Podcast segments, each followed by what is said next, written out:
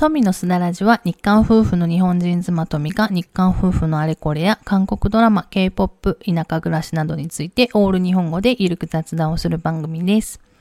こんにちは、富です。えー、5回目の放送かなと思います。けれども、えー、前々回ぐらいからかな、えー、土曜の夜9時に、えっ、ー、と、更新するようにしてるんですが、いかがでしょうか？まあ、土曜の夜9時って言ったらですね、もう休み真っ只中なので、皆さん、あの、自分が思い思いの楽しい時間を過ごされてると思うんですけれども、まあ、特にここにした理由は、うん、あんまりないんですけれども、あの、まあ、ポッドキャストって後から聞けるっていうのがすごいいいことだと思うので、まあ、土曜の夜9時に更新はしようかなと今後も思ってはいるんですけれども、皆さん、あの、耳が開いてる時間にですね、ぜひ、あの、聞き流ししながら、あの、まあ、聞いていただければ嬉しいかなと思います。っていうところで、えー、今日はですね、質問をいただきましたので、その質問にお答えしていこうかなと思います。えー、本当質問ありがとうございます。えー、ラジオネーム、ちーさん。えー、とみさん、こんにちは。こんにちは。KJ しゃべらじでも、トミさんとイーさんの素敵なトークを毎回楽しみに聞いております。ありがとうございます。あの、ほんとね、イーさんのつまらない親父ギャグ連発の回もありますし、音痴な歌を聴かされる回もあれあるかと思いますけれども、あの、聞いていただいて大変嬉しく思います。えー、先日は KJ しゃべらじで気圧の変化での工夫について筋地も紹介してくださりありがとうございます。変わらず手のツボ等を押して今年のツボ、あ、梅雨を乗り越えました。ツボじゃないですね。ということで、あの、スジチムですね、本当に、今ちょっと、やめてるっていうかやってないんですけど、ちょっとまた落ち着いたらスジチム本格的にやりたいなと思ってて、まあスジチム勉強しながらですね、あの、梅雨を乗り越えられそうな方法が見つかりましたらまたご紹介していこうかなと思います。えー、質問になりますが、以前結婚記念日はいつだというお話があったと思いますが、我が家では自分の誕生日が結婚記念日となってます。我が家の結婚あ我が家の記念日は初めて付き合った日が記念日となっていて、毎年この日はお互いにサプライズでプレゼントなどをして祝っております。おわ、素晴らしいですね、えー、韓国人の男性はドラマを見ているとサプライズや記念日等をかなり大事にされているイメージですが、イーさんからの今までサプライズされた出来事や記念日と特別な日は何かされていますか？ちなみに我が家は今年付き合って10年記念日で旦那氏から花束を送られてきました。わあ、羨ましい。いや、本当に羨ましいですね、これ。日本人男性はサプライズをする方も多いですが、韓国人男性はドラマのような方が多いのか気になりました。また面白いエピソードとあれば教えていただきたいです。これからも KJ しゃべらじ、トミさんのすだらじ楽しみにしております。ということで、ありがとうございます。そうですね。あの、気になりますよね。韓国人男性、ドラマのようなロマンチックな方が多いのかっていうところですよね。まあ、今日はちょっとそのお話をしていこうかなと思います。えー、前回というか以前ですね、えー、KJ シャブラズであの記念日、結婚記念日のお話を、まあ、以前したんですけれども、本当にあの、ちいさんのね、ご夫婦すごい羨ましいなと思うぐらい我が家は本当に何もしないですね。えー、花束も送りませんし、うんと、結婚記念日あの、サプライズでプレゼントとかもしません。うちはですね。で、多分、ちょっとうちは変わってるからかなと思うんですけれども、でもやっぱり韓国ドラマ見ている人、人だから見てる方、周りも多いんですけど、まあ私の友達とか、まあ見てる会社の同僚の方とか、あと、私のお母さんの友達とかですね。まあ、韓国ドラマ見てる方ってみんなこの質問されるんですよ。韓国ドラマって韓国の男性って結構ロマン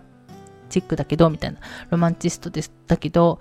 どうなの？みたいな話されるんですけど、まあ、うちはですね、超リアルでごめんなさい、みたいな、もう夢もロマンもなくてごめんなさいぐらい、あの何もしないっていうとこが、まあ、うちなんですけど、まあ、うちは、あの、旦那氏の場合はですね、我が旦那氏の場合はちょっと理由があって、えっ、ー、と、あの、そもそも記念日覚えられないんですよ、旦那氏。なので、まあ、これが一番しょうがないですよね。記念日覚えられないからサプライズすることもできないし、ね、サプライズってね、お互い知らずにやるからサプライズになるわけであって。なので、ま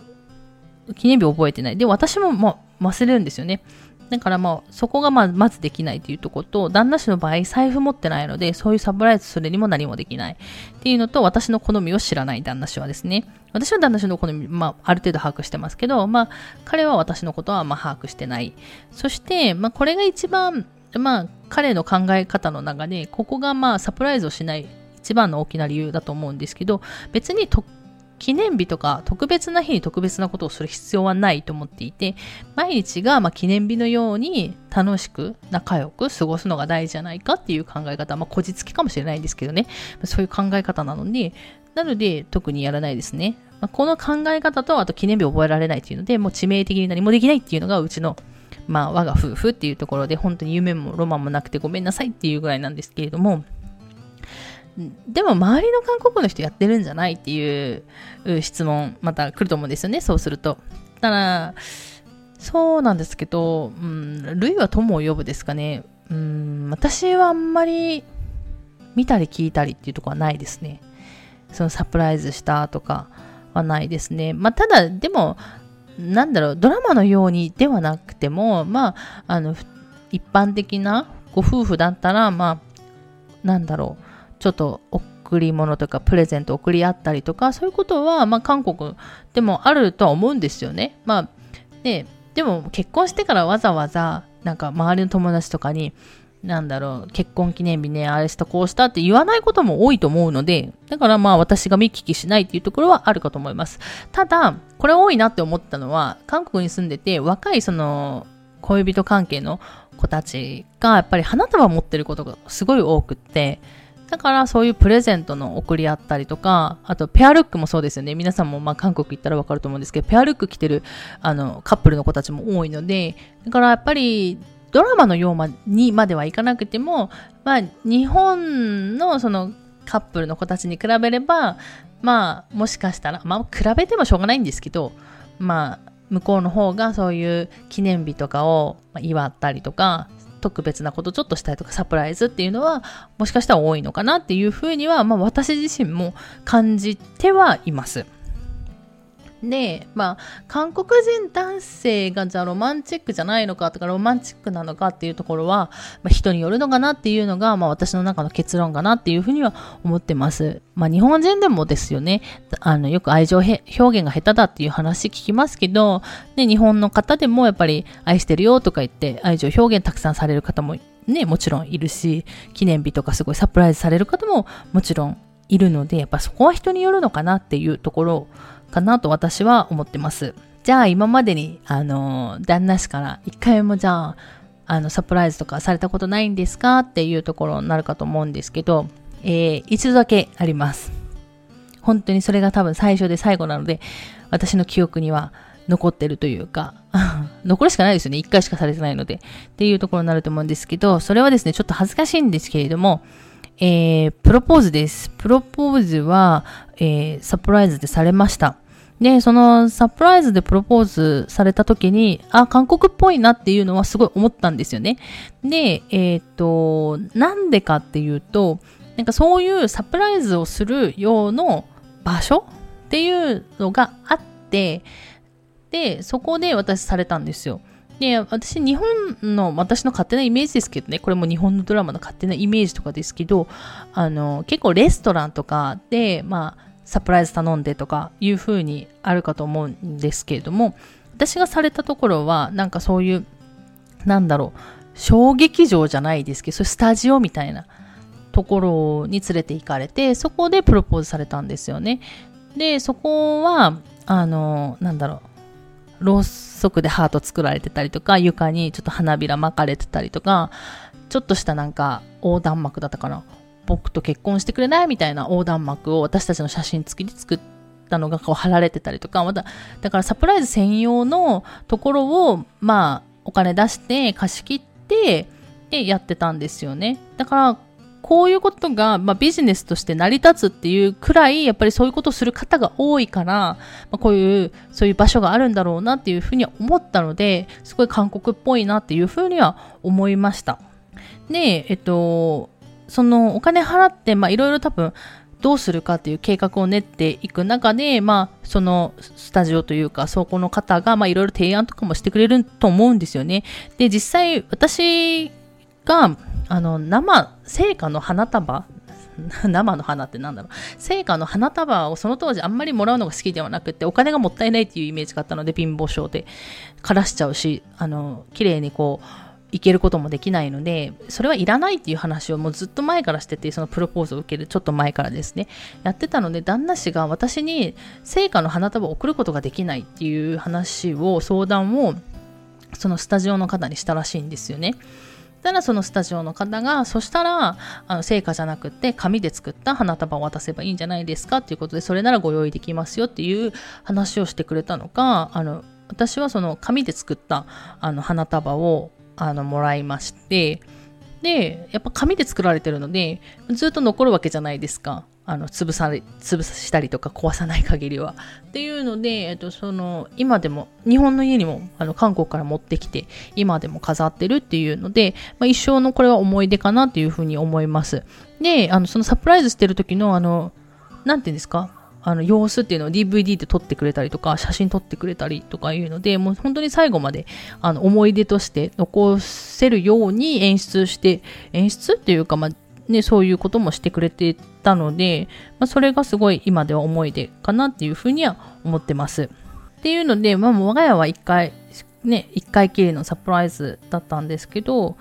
もうそれからまあ、ないんですけど、サプライズとか私が思い出す限りはないんですけど、もしかしたらあるかもしれないですけどね。ないんですけれども、まあ、寂しくないのっていうふうに思う方もいらっしゃるかと思うんですけど、まあ、私はもう、今では寂しくなくて、まあ、昔はですよ。いや、もちろん、あのカップル羨ましいなとか思ったりもしたんですけど、まあ、今ではそんなないですね。なんだろう。まあ、それよりは、まあ、私自身も、まあ、毎日楽しく、仲良く、一緒に過ごせてて、それが幸せなので、別に、あの、そういうこともないですし、逆にその特別だからっていうよりは、私が美味しいもの食べに行きたい時とか、私が旅行に行きたい時とか、そういう時に一緒に、あの、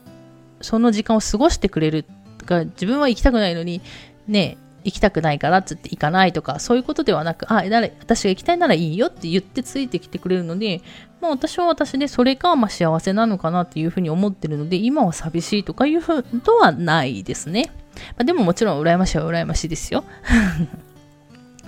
っていうところで、まあ、今日はですね、ちょっとまたご質問にちゃんとしたお答えになってるかわからないんですけれども、我が家のですね、記念日事情、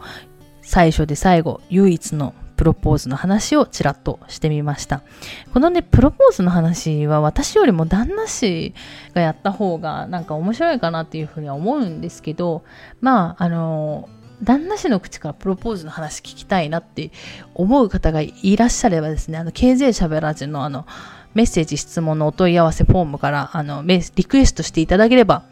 あの、やってくれるんじゃないかなと思うので、そちらから、あの、ぜひ気になる方は、あの、リクエストしてみてください。で、一応ですね、私、あの、このすだらじを話すにあたって、ブログの記事にですね、私が話す内容というのをある程度まとめながら、記事を見ながらお話しするんですね。で、そのブログ記事の方に、えー、そのプロポーズの時の写真をですね、2、3枚載せてますので、それでちょっと雰囲気分かっていただければなっていうふうに思っています。あの、紙の花束も写真として載せてますので、気になる方はそちらから見てください。で、ブログ記事なんですけど、私この KJ しゃべらじ、あ、じゃないですね。私の富のすだらじですね。すだらじを放送する、更新する前に、あの、ブログ記事の方は公開してることが多いので、あの、ブログの方もチェックしていただけると、私が次どんな話するのかなっていうところで、